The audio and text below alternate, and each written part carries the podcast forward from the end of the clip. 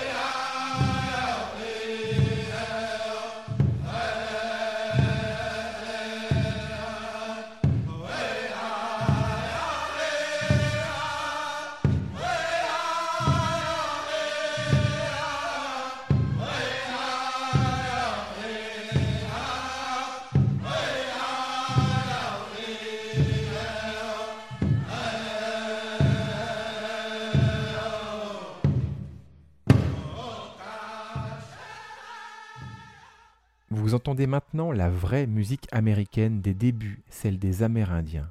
Ici, c'est l'ethnie Lakota, celle du fameux chef Sitting Bull, qui symbolise l'ultime résistance. Hein, l'ethnie Lakota, c'est celle qui a résisté lors de la fameuse bataille de Little Big Horn, qui fut un désastre pour les Américains, mais qui fut la dernière victoire des Amérindiens face à l'envahissement inéluctable dont ils étaient les victimes. Alors c'est peut-être plus facile pour nous, Européens, de parler de ce sujet, Un Américain qui voudrait faire l'historique de la musique de son pays aurait sans doute aujourd'hui encore quelques difficultés à raconter cela. La nation américaine est fondée hein, sur la spoliation de terres et la destruction d'une culture, ou d'ailleurs plutôt d'une mosaïque de cultures. On ne pourra jamais vraiment connaître l'impact culturel de la perte des nations amérindiennes. Alors certes, ce n'est pas un génocide au sens historique du terme, puisque le génocide, c'est une volonté délibérée d'anéantir un peuple de manière quasi industrielle. Mais dans les faits, il y a peu de différence entre les maladies, l'alcoolisme, les spoliations de terres, et bien le résultat pour certaines des nations amérindiennes a été exactement le même. Elles ont été purement et simplement rayées de la carte. Par contre, au début du XXe siècle, on va assister, pour les survivants amérindiens, à un génocide culturel. Et là, on peut vraiment parler de génocide. C'est vraiment une action délibérée, une évangélisation forcée dès le début du XXe siècle, avec euh, notamment des enfants qui sont éloignés de leur famille, on va leur forcer à parler anglais, etc. Donc toute cette culture-là va forcément être anéantie.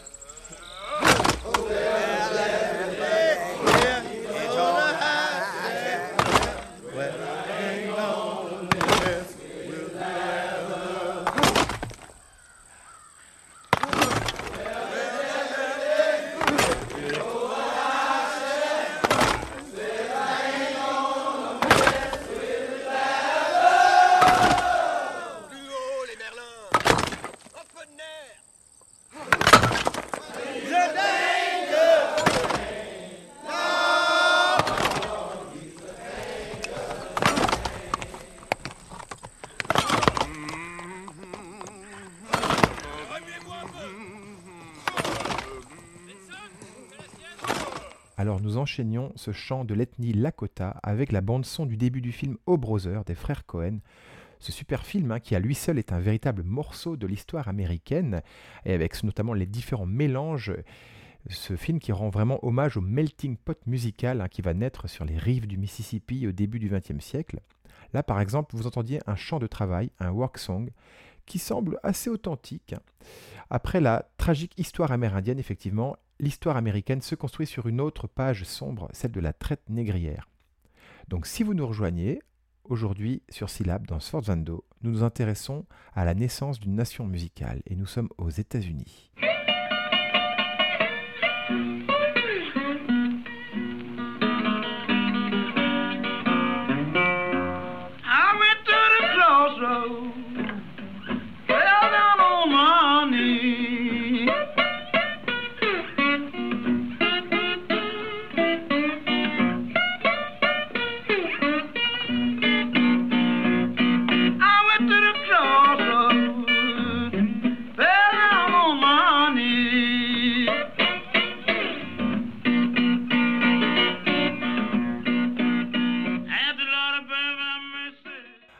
Ne vais pas faire ici un historique des musiques afro-américaines, ce n'est pas le lieu et ce n'est pas le but de cette émission.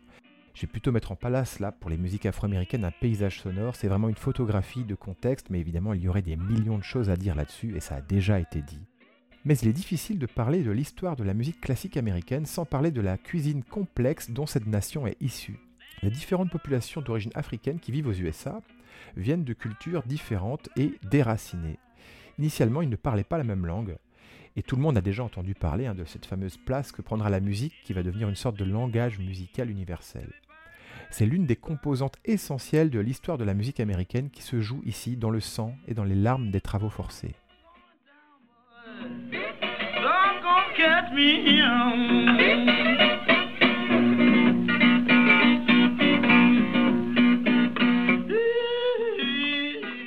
Songs qui rythment ces travaux pénibles sont attestés dès le 19e siècle.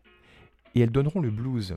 Vous entendez la guitare et la voix de Robert Johnson, ce guitariste du Mississippi mort à 28 ans au tout début du 20e siècle, et qui immortalisera sur deux disques, deux disques seulement, des témoignages parmi les plus anciens du blues. Et oui, une composante essentielle de la musique américaine, c'est l'oralité. Une oralité qui se fixe sur un support tout nouveau, le disque. Et ça va vraiment changer la donne. you can run. Tell my friend boy Willie Brown.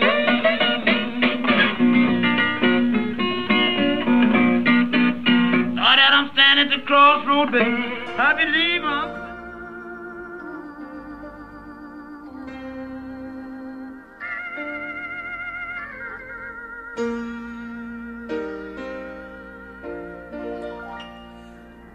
No.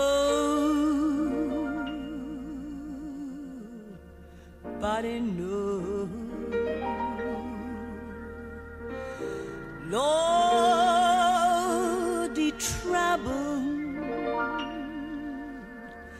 I see.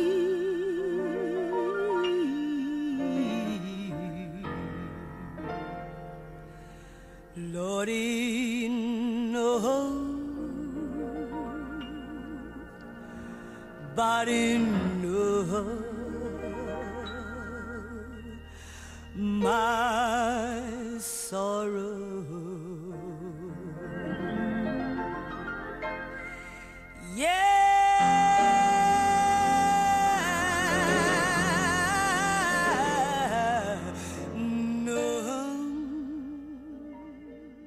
Dans les églises protestantes afro-américaines, les descendants d'esclaves exprimeront également leur enfermement et la ségrégation qui a succédé à l'esclavage. Les textes chrétiens mis en musique dans le gospel sont souvent des textes de l'Ancien Testament qui évoquent la capture des Juifs à Babylone. Vous entendez ici la voix de Mahalia Jackson.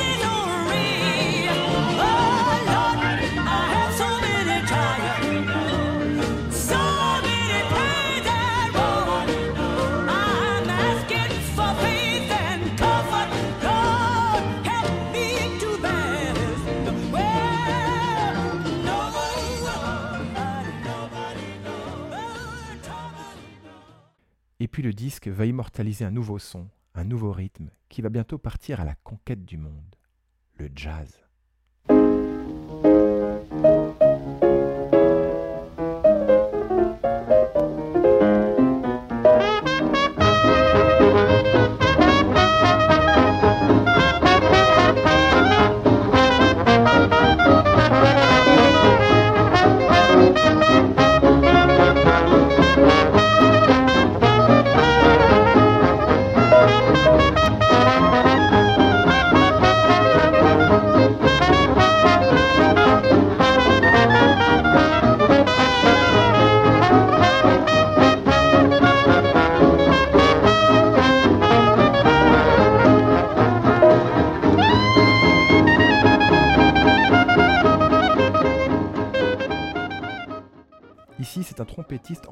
Ancien que Louis Armstrong. C'est le trompettiste et cornettiste Buck Johnson avec ses musiciens.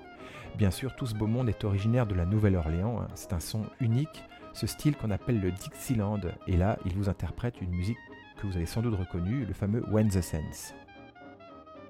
Alors, si la ségrégation existe, chaque communauté a sa musique, mais chacune prend des éléments plus ou moins consciemment chez son voisin il est difficile de réunir des musiciens noirs et blancs sur scène avant la guerre. Bon, cela arrive quand même, notamment dans l'orchestre de Benny Goodman. Mais les blancs américains sont eux aussi issus d'un brassage ethnique et linguistique et ils ont leur propre folklore populaire. Ce folklore des Grandes Plaines sera un terreau fertile pour certains compositeurs du XXe siècle.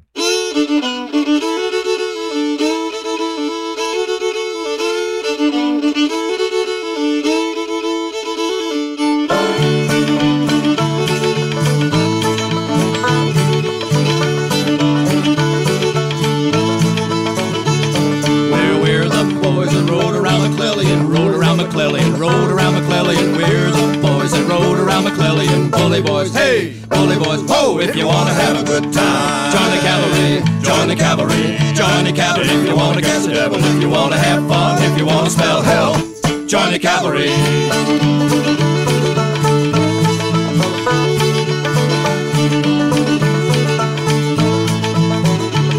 Oh, Joe Hooker, won't you come out of the wilderness? Come out of the wilderness, come out of the wilderness. Oh, Joe Hooker, won't you come out of the wilderness? Bully boys, hey, bully boys, ho, if you wanna have a good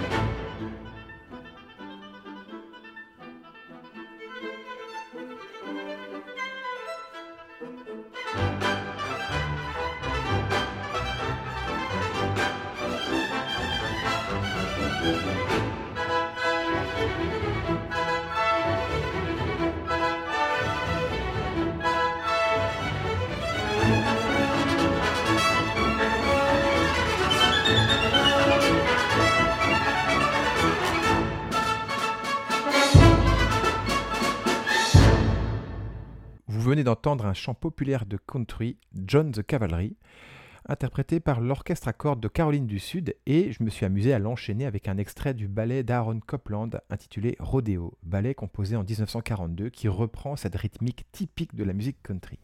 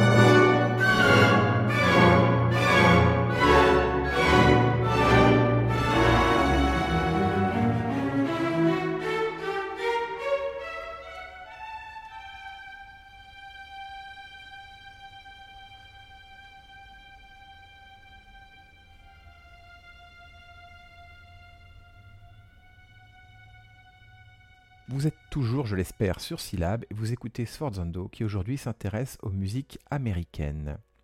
Nous écoutions tout à l'heure Aaron Copland, l'un des grands compositeurs, des immenses compositeurs américains du XXe siècle. Vraiment, je pense qu'on passera un petit peu de temps sur lui dans les prochaines émissions parce que c'est un compositeur qui mérite vraiment d'être connu. Mais la musique classique américaine existe déjà au XIXe siècle, notamment avec plusieurs compositeurs qui gravitent autour d'une école qu'on va appeler a posteriori l'école de Boston.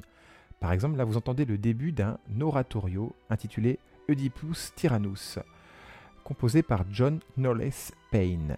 Donc il s'agit de l'un de ces compositeurs hein, du 19e siècle qui euh, compose un petit peu dans un style euh, mendelssohnien en fait. Je vous propose d'écouter la suite de ce prélude de Oedipus Tyrannus de Payne.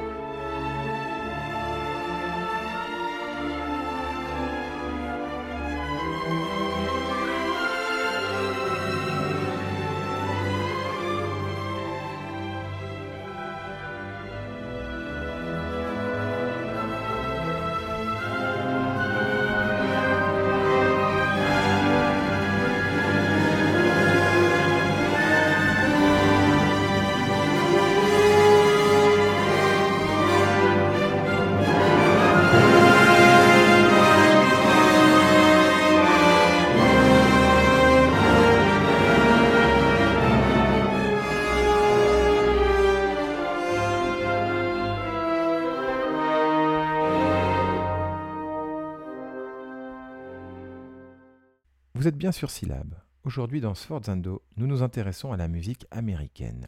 C'était à l'instant le prélude de Oedipus Tyrannus de Payne. Les compositeurs de cette époque recherchent une légitimité et en fait, même s'ils vivent aux États-Unis, ils composent une musique résolument européenne. Et Payne, comme par exemple Gottschalk, vont aller se former à Paris, vont aller en Allemagne aussi. Au XXe siècle, ça existera aussi. Par exemple, Copland sera l'un des élèves de Nadia Boulanger.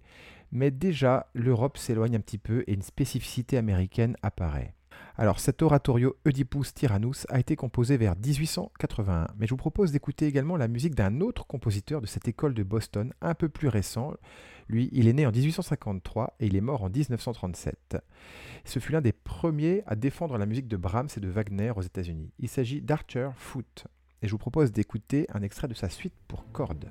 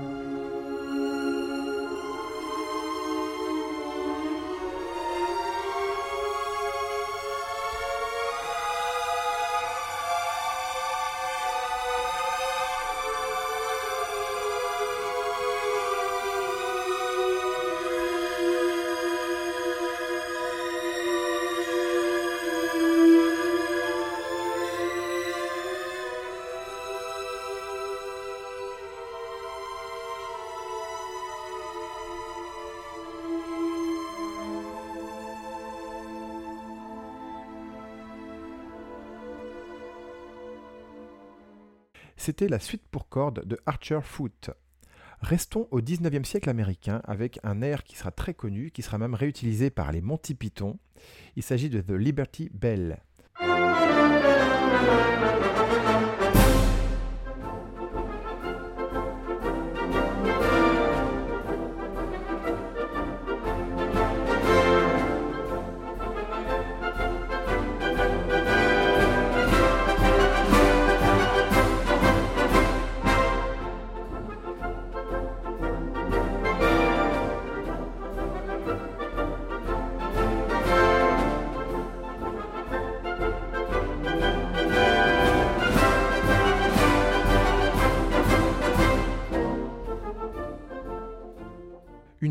Essentielles de la musique américaine dans son histoire, sans doute liée à son contexte, hein, est le côté militaire.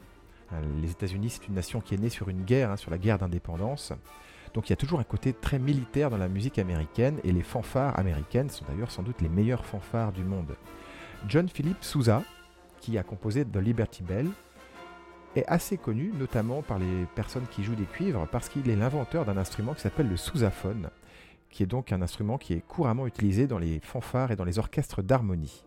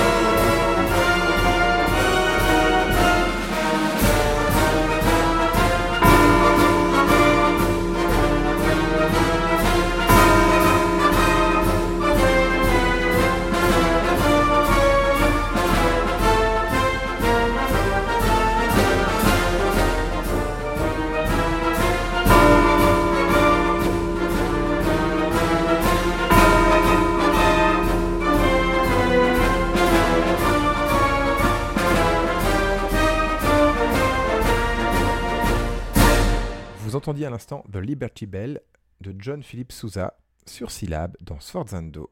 Aujourd'hui, les États-Unis, naissance d'une nation musicale.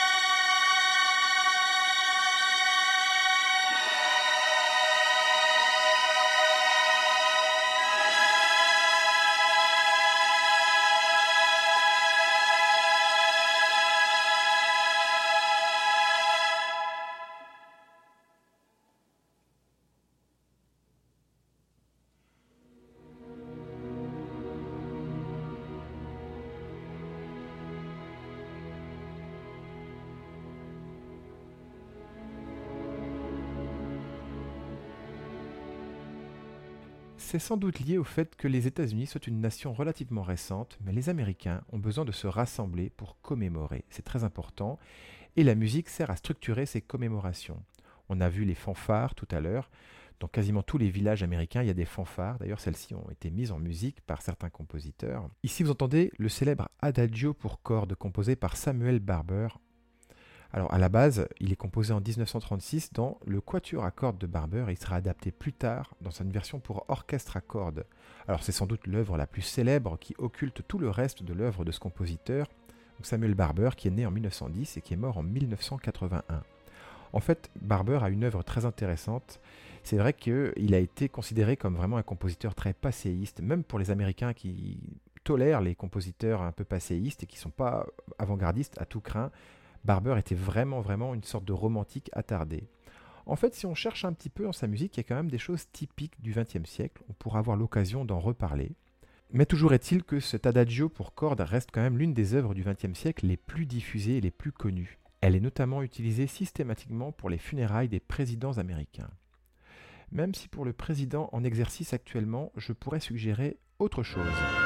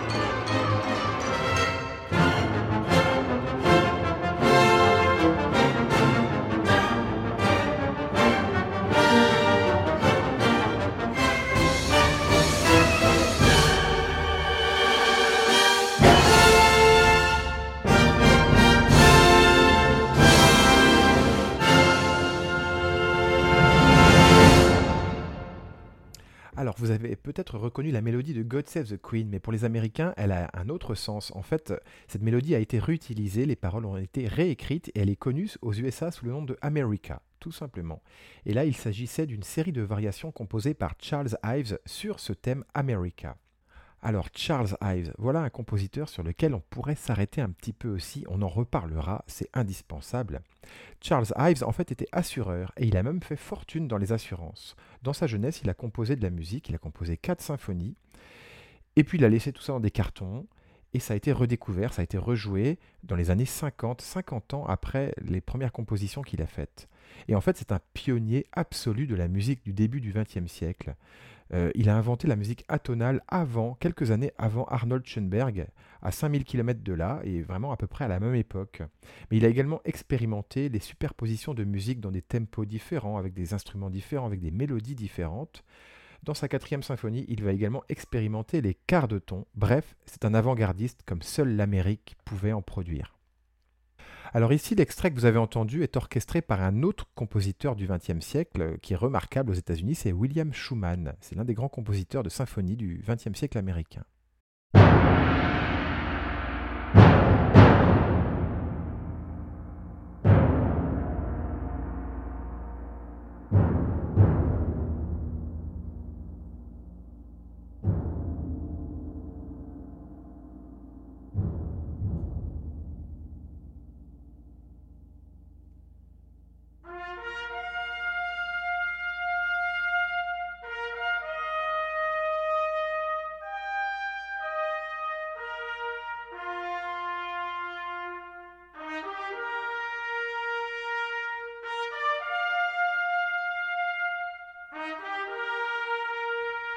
Composée en 1942 par Aaron Copland, cette célèbre fanfare for the Common Man résume très bien l'esprit de l'Amérique. Elle rend hommage à tout le monde, à Monsieur tout le monde. Elle deviendra le symbole des milliers de militaires anonymes qui vont sacrifier leur vie dans les conflits mondiaux.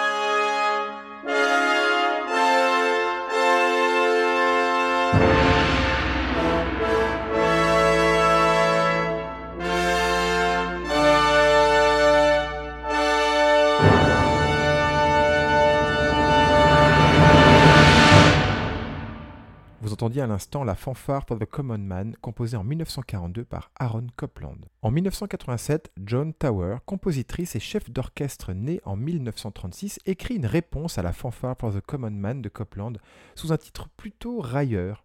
Le titre c'est Fanfare for the Uncommon Woman, dans laquelle elle revisite la musique de Copland. En fait, cette fanfare pour la femme hors du commun est une critique assez acerbe de la mainmise masculine dans la musique classique. C'est un combat toujours d'actualité, mais là aussi, les Américains ont été parmi les premiers pionniers du féminisme, y compris donc dans le domaine de la composition musicale. John Tower, qui compose toujours actuellement, a composé jusqu'à présent six fanfares for the Uncommon Woman. La dernière en date, à ma connaissance, est de 2014. Et c'est avec cette œuvre que je vous propose de terminer cette introduction à la musique classique américaine. La semaine prochaine, on va rester aux États-Unis et on va s'intéresser aux influences du jazz dans la musique américaine.